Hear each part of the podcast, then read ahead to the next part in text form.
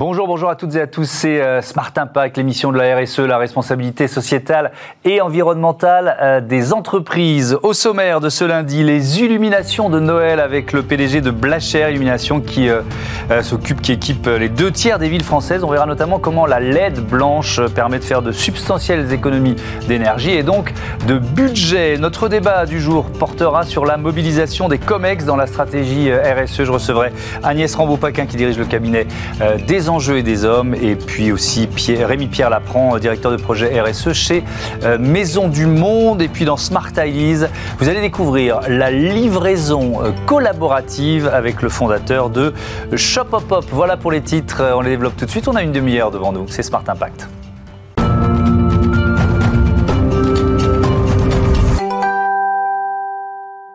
Elles incarnent euh, l'esprit de Noël dans nos villes. On découvre euh, le marché, le secteur des illuminations avec le leader européen euh, et son PDG, Johan Hugues. Bonjour. Vous m'entendez bien? On va commencer par un petit test technique déjà. Oui, je vous entends très bien. Ça marche très bien. Blacher Illumination, c'est une entreprise familiale depuis 40 ans, basée à Apt. On va parler évidemment de vos engagements RSE dans, un instant, mais d'abord, comment vous sortez? Je pose cette question tout au long du mois de décembre à, à mes invités. Comment vous sortez de cette année 2020 Dans quel état financier? On va dire qu'on est passé à travers les flocons de neige, pour ne pas dire à travers les gouttes. Oui, on a, on a, on a eu peur, mais finalement, euh, les villes ont bien joué le jeu. Euh, elles ont illuminé euh, comme d'habitude pour, dynamiser les centres-villes et, et, mettre du sourire sur les, sur les, sur les, visages, derrière les masques. Et, aussi, on a, aussi pas mal travaillé sur l'international, ce qui nous a permis de sortir notre épingle du jeu.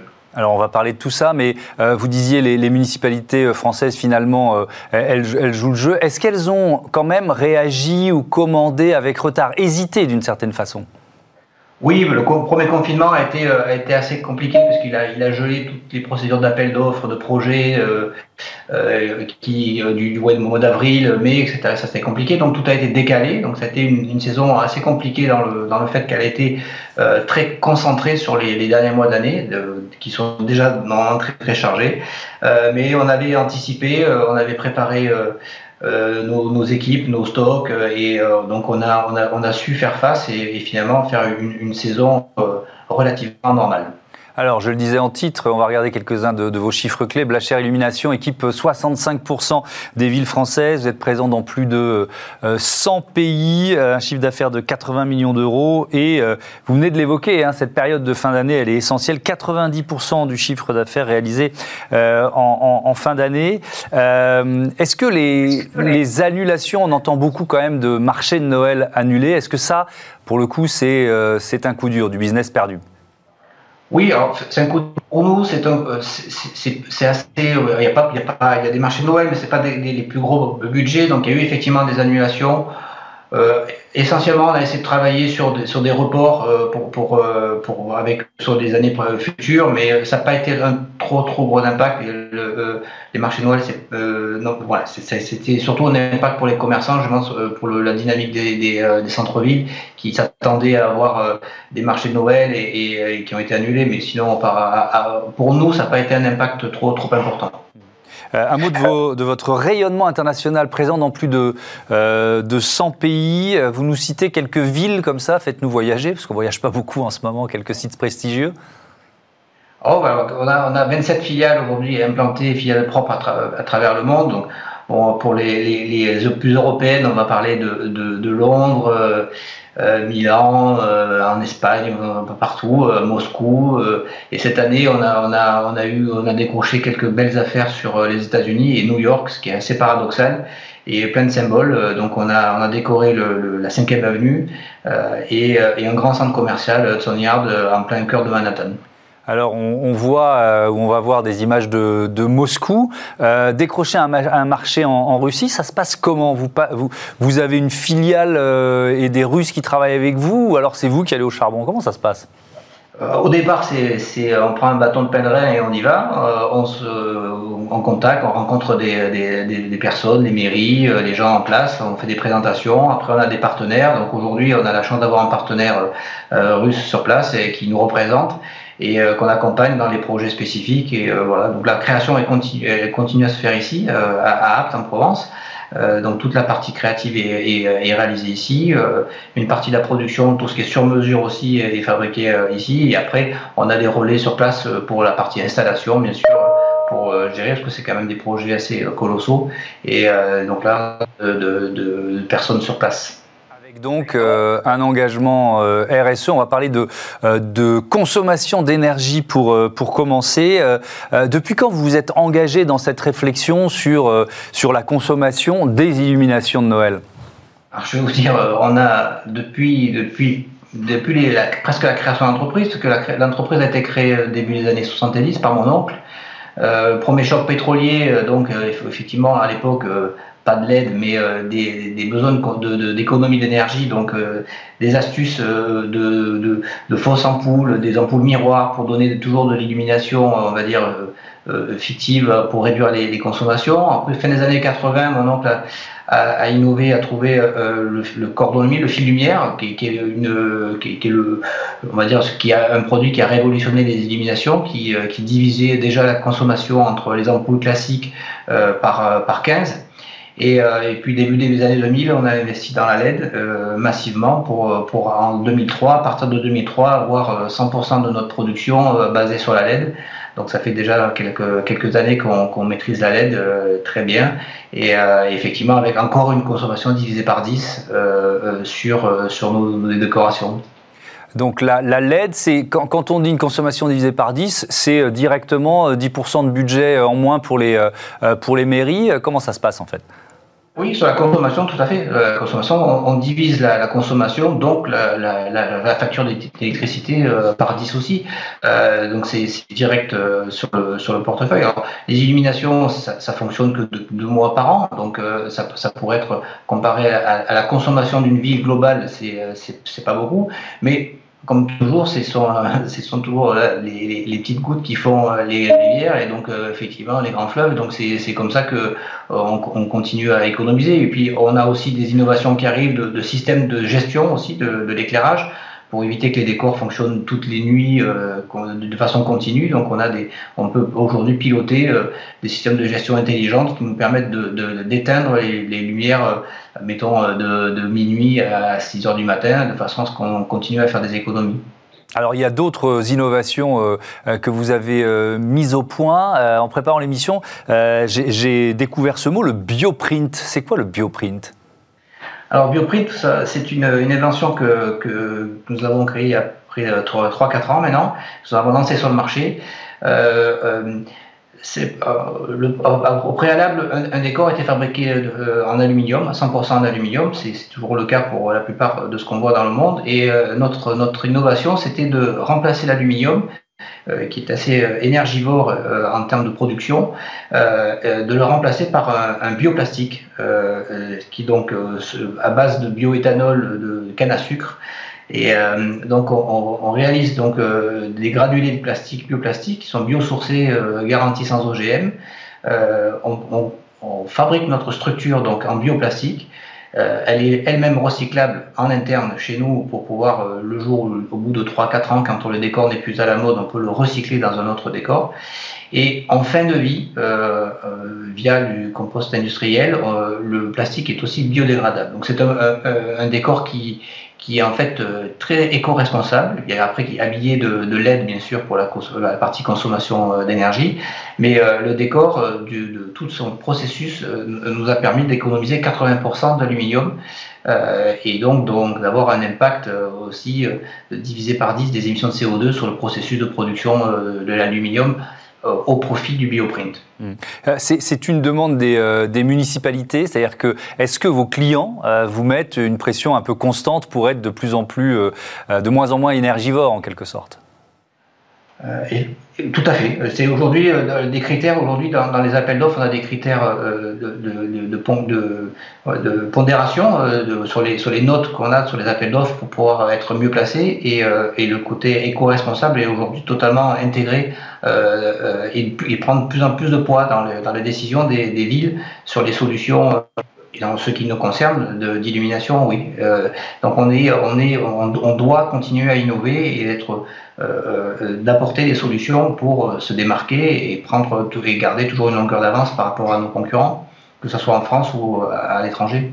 Ça veut dire que vous faites aussi ou que vous êtes également comptable de votre empreinte, carbone en tant que euh, voilà qu'entreprise, que Blacher Illumination, pas seulement des produits que vous livrez?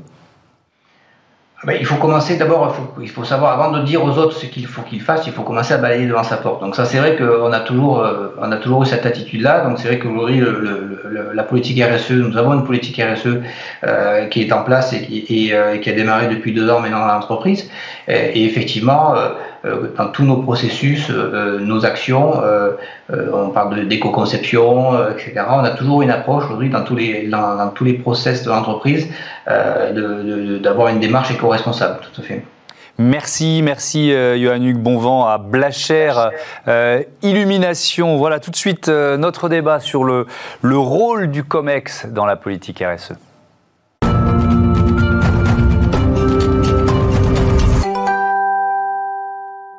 Notre débat du jour porte donc sur euh, la mobilisation des euh, COMEX dans la stratégie RSE, dans la formulation de la raison d'être. Euh, je reçois Agnès Rambaud-Paquin. Bonjour. Bonjour. Vous dirigez, de vous retrouver, le cabinet des enjeux et des hommes. Mm. Et puis avec nous en visioconférence, Rémi-Pierre Lapran, qui est directeur de projet RSE chez Maison du Monde. Bonjour, bienvenue. Est-ce que vous m'entendez bien?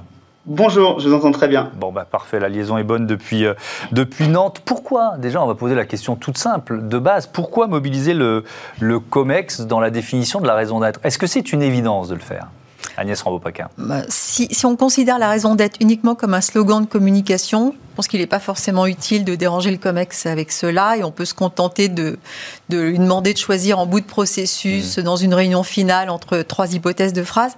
Mais si, comme on l'a souvent dit sur ce plateau, c'est un exercice vraiment stratégique qui amène à s'interroger sur le business model de l'entreprise, son utilité, puis son futur, Bon, c'est absolument clé. Et moi, je me dis même qu'aujourd'hui, c'est un indicateur un peu euh, incontournable, finalement, le nombre de réunions consacrées et la durée de ces réunions.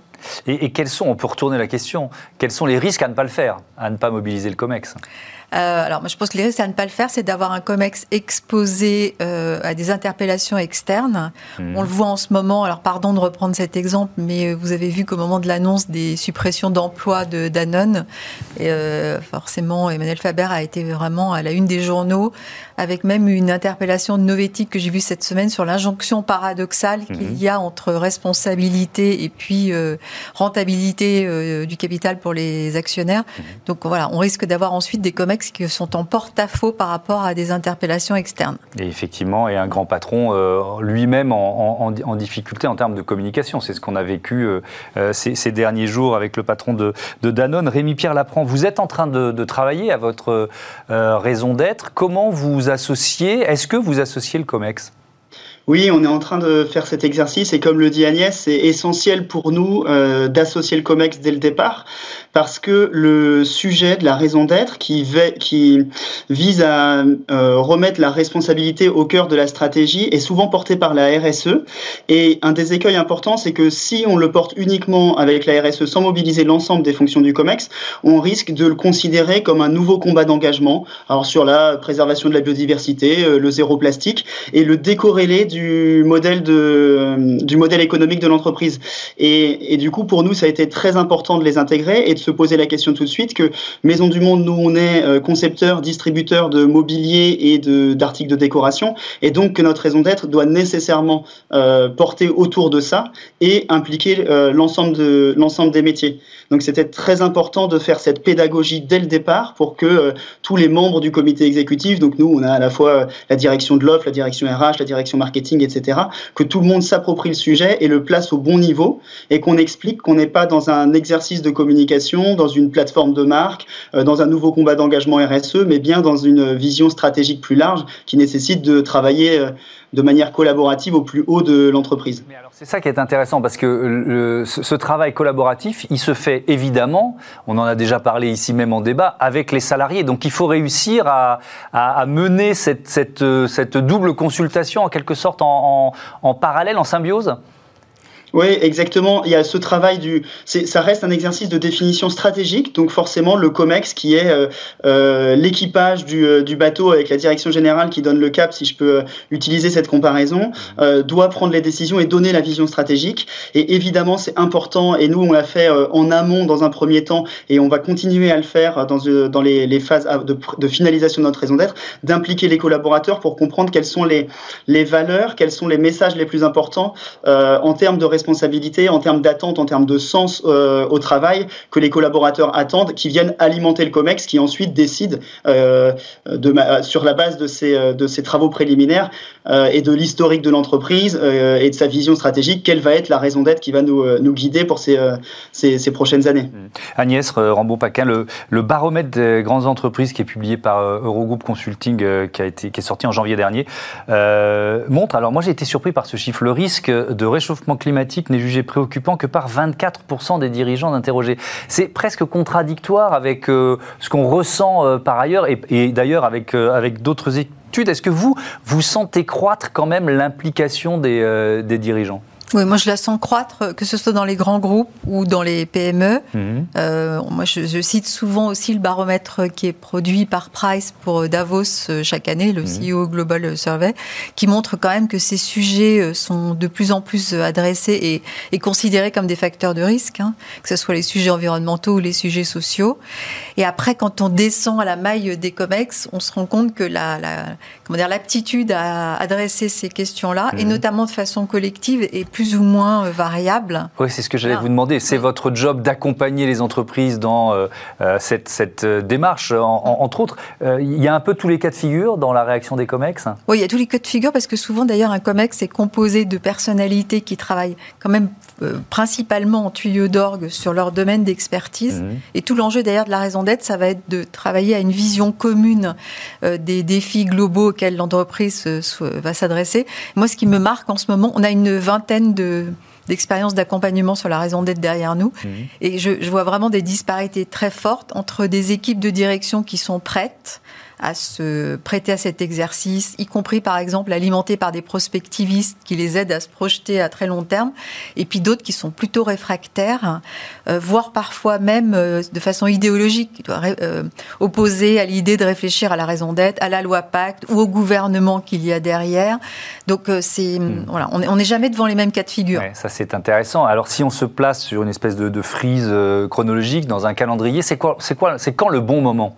Pour impliquer le COMEX dans la, la, conception ou la, euh, ou la définition de cette raison d'être Nous, on dit souvent, puis je laisserai Rémi Pierre compléter aussi, mais que c'est très intéressant de le faire en amont d'un plan stratégique. Parce mhm. que si on considère que la raison d'être nous projette sur un temps plus long et que c'est l'étoile polaire, le plan stratégique qui est en général sur des échéances plus court terme, 3-5 ans, euh, s'en inspirera. Donc je trouve que c'est plutôt un bon moment euh, Mhm. juste en amont du eh ben, justement, on va, on va prendre le cas d'école de Maison du Monde. Rémi Pierre, vous l'avez euh, intégré à la, réflexion à quel moment le, le COMEX?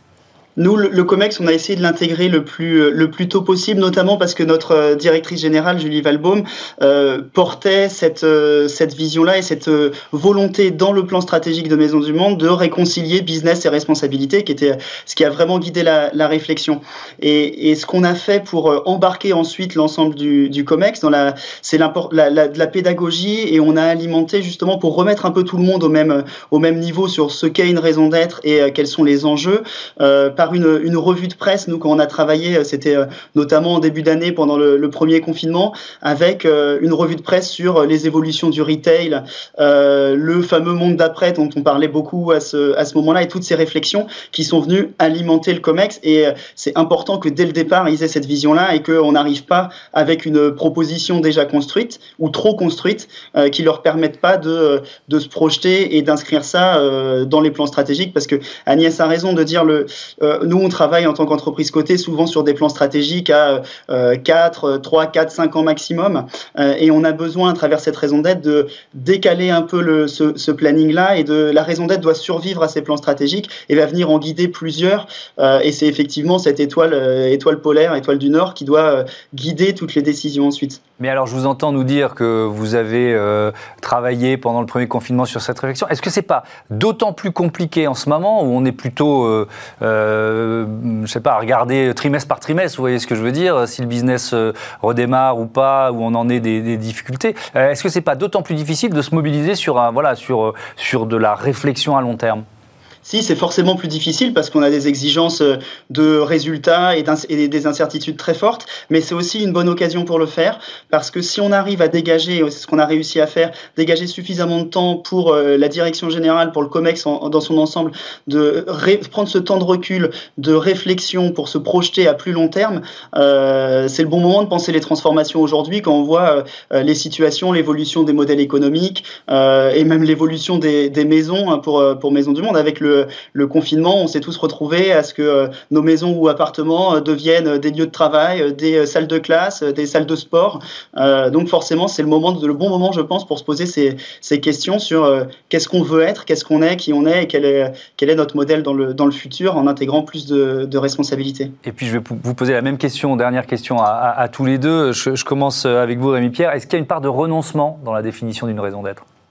Il peut, il peut, forcément. Je pense que si la raison d'être euh, est bien calée bien ancrée, ça, il y a une part de renoncement qui peut arriver. Nous, on n'a pas encore eu euh, à, renoncer à des, à des projets spécifiques, mais euh, dans l'exercice qu'on est, qu'on est en train de faire actuellement, c'est de redescendre justement cette raison d'être avec l'ensemble des métiers pour s'assurer que tous les projets qui sont portés par les différentes directions bah, soient bien alignés avec cette raison d'être parce que euh, c'est la crédibilité de notre raison d'être ensuite qui doit donner le sens à l'ensemble de nos collaborateurs, de euh, l'hôtesse de caisse euh, dans nos magasins, euh, au contrôleur ou à la contrôleuse de gestion au siège. Donc tout le monde doit s'y retrouver. Donc forcément, il y a un, souci de cohérence. et donc potentiellement, si des projets sont pas cohérents avec cette vision, bah, on les dépriorise et on en priorise d'autres. Alors, même question, la, notion de renoncement, c'est difficile de, la faire accepter quand on est dans cette phase de définition? Oui, c'est difficile, mais dès lors qu'on s'adresse euh, au business model, on va être forcé de, hmm. de, prendre des orientations. Moi, je parlais beaucoup de renoncement avant, et maintenant, j'essaie plutôt de parler d'opportunités parce que nos clients nous y amènent aussi. Hmm. Et puis, je voudrais peut-être terminer par un point dans la mesure où la raison d'être s'adresse à l'ensemble des parties prenantes, ça force les COMEX à sortir de leur exercice habituel qui est de prendre la parole lors des roadshows financiers en AG mmh. et, du, et d'avoir un exercice plus global en s'adressant au grand public. Alors, ça, on a vu tout à l'heure que ça pouvait être davantage, et ça pouvait davantage les exposer, mais je pense aussi que c'est une occasion pour les membres de l'équipe de direction de porter les valeurs de l'entreprise à l'extérieur. Mmh. Merci beaucoup, merci euh, à tous les deux d'avoir participé à ce, à ce débat. C'était, c'était passionnant. À bientôt, euh, sur Bismart. Merci à vous. Merci beaucoup. Tout de suite, euh, c'est Smart Ideas et on découvre la livraison collaborative.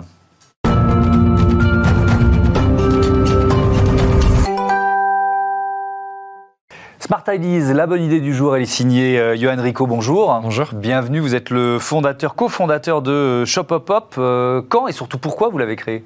Euh, Quand? Ben, En 2016. Et pourquoi? En fait, parce qu'on voulait trouver un modèle de, livraison qui soit intelligent et, durable. Mhm. Donc on, a su, on a su faire ça en reprenant un usage en fait, qu'on connaît qui est le covoiturage initié par Blablacar, où un particulier va profiter finalement d'un de ses trajets pour récupérer un colis des courses, mhm. les livrer à quelqu'un sur sa route, un voisin, et récupérer quelques, quelques euros pour le service c'était vraiment votre modèle de départ, en quelque sorte, Blablacar Parce qu'on dit toujours Shop Up, c'est le Blablacar de la livraison. Ouais, c'était euh, effectivement le modèle de départ. Il y a une inspiration qui est un peu plus lointaine, qui est euh, notamment liée à Antoine, mon associé, qui a travaillé en Inde, mhm. où euh, je ne sais pas si vous connaissez le modèle des Dabavala, mmh. où avec l'acheminement de la livraison de produits, de, fin, de, repas au, bureau des, gens le, midi. Ah, magnifique, magnifique film sur ce thème dont je n'ai plus le titre en tête. Lunchbox. Lunchbox qui raconte une histoire d'amour voilà, entre, entre celle qui cuisine et celui qui va récupérer la lunchbox. Ça. Donc vous êtes inspiré de ce, en quelque sorte de ce système aussi En partie, oui, en partie. En fait, c'était comment est-ce qu'on arrive à avoir de, de la livraison euh, hyper performante à travers une communauté finalement d'utilisateurs et en s'appuyant aussi sur des transports doux, donc qui est très vrai en, Inde euh, et qui aussi rentre dans notre modèle puisqu'on fait des livraisons en mutualisant pour partie un trajet. Donc on s'appuie sur cette logique du transport partagé pour éviter d'avoir des camions sur les routes, ce genre de choses. Et on a aussi en fonction des typologies de produits des livraisons qui sont faites à vélo, à pied, en transport en commun. Euh, qu'est-ce que c'est quoi votre modèle économique? Comment vous vous payez?